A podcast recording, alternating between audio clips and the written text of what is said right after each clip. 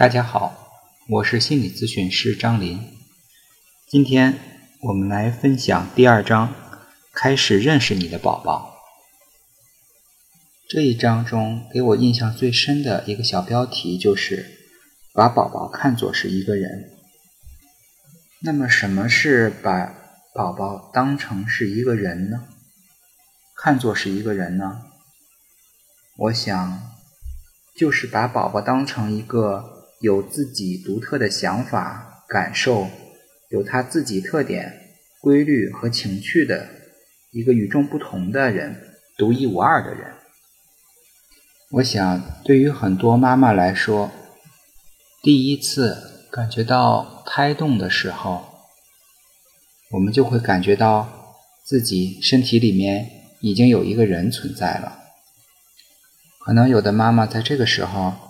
就开始尝试和自己的宝宝肚子中的宝宝说话，去抚摸自己的肚子，和他互动，想要和他进行交流，去体会、感受和猜想宝宝的模样，还有从他反应的活动的规律来猜测他的性格。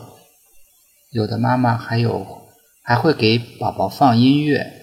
进行一些胎教，我想这个时候妈妈就已经感觉到了孩子和自己已经是一不同的两个人，自己的身体里有另外一个生命存在，这真是一种很神奇的体验。做爸爸的永远没有机会有这样的体验。当宝宝出生后，我们就更能直观的观察到和。了解到宝宝和宝宝进行互动，书中为我们总结了很小的宝宝有两种最基本的状态，一种是满足后的平静，一种是不满足时的兴奋，并且以哺乳为例来详细讲解这两个过程。我想哺乳也正好是宝宝作为人。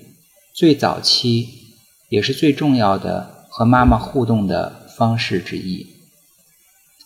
当宝宝感觉到饥饿的时候，他开始通过啼哭或者伸出小手来寻找妈妈，召唤妈妈。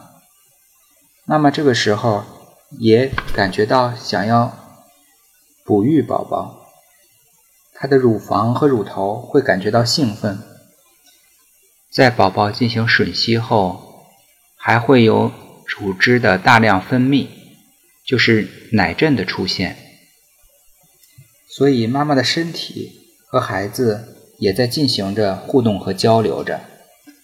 这个过程完全不需要大脑的思考，只靠身体自然的反应就可以实现。妈妈的身体完全可以感受到宝宝的需要，并且也做好了。满足宝宝需要的一切准备。如果哺乳顺利，孩子也能从乳房的兴奋中体会到自己对妈妈的影响。妈妈对自己是有响应的，有回应的，从而在这个过程中体会到自己对世界是有影响力的，对外在环境是有影响力的。自己是有存在感的。当宝宝吃饱之后，安静的睡去，宝宝的状态也变，也就从不满足的兴奋，转变成了满足后的平静。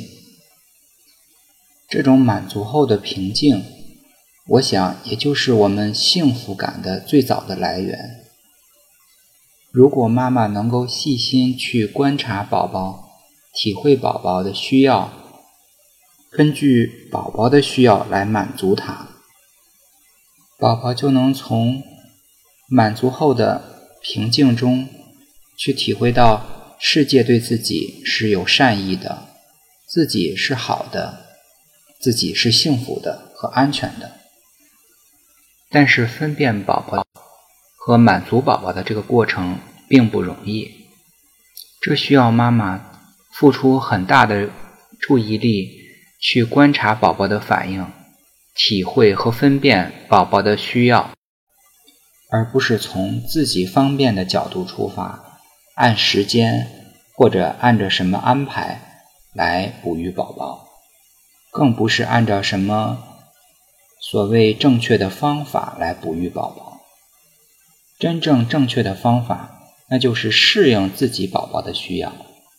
满足自己宝宝最好的方式，答案就在自己宝宝身上。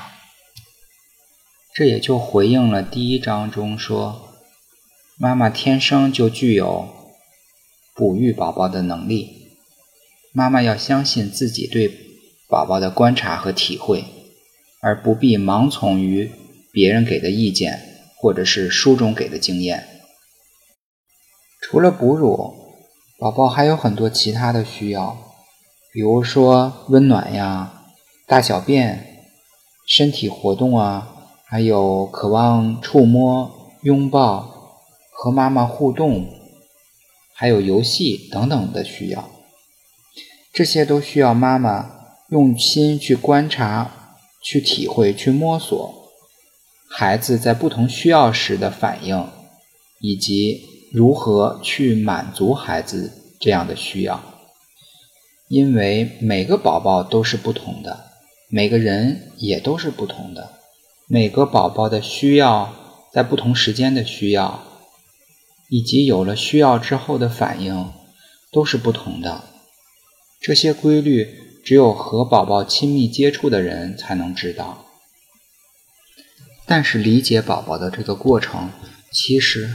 还是挺困难的。妈妈和爸爸无可避免的要从无数次失败中和挫折中去摸索经验和规律。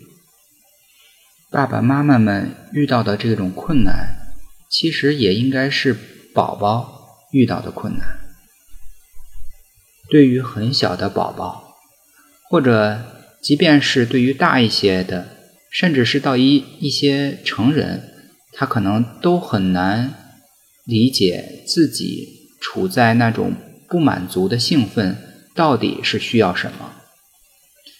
爸爸妈妈摸索宝宝的规律，帮助宝宝满足需要，从兴奋转入平静的过程，正好也是帮助宝宝应付困难、面对困难的过程。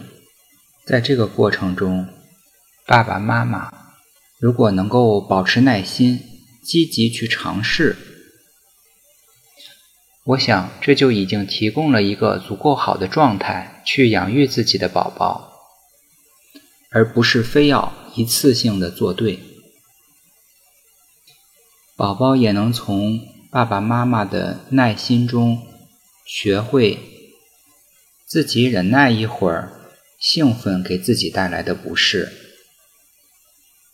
我想每个爸爸妈妈都希望自己的孩子是一个有耐心的人，具有耐心的品格。但是，任何言传都不如身教。这就是一个用身教教给宝宝耐心的机会。总之，认识自己的宝宝，就是耐心、细心的观察他，琢磨他。去体会宝宝的行为和情绪背后想要表达的内容，理解宝宝遇到的困难，理解宝宝的需要，给予他最需要的帮助，而不是按照我们大人自己的想法给予帮助，而不是按照什么所谓正确的养育方式来养育宝宝。好，今天我的分享就到这里，欢迎大家有什么想法在群中留言讨论。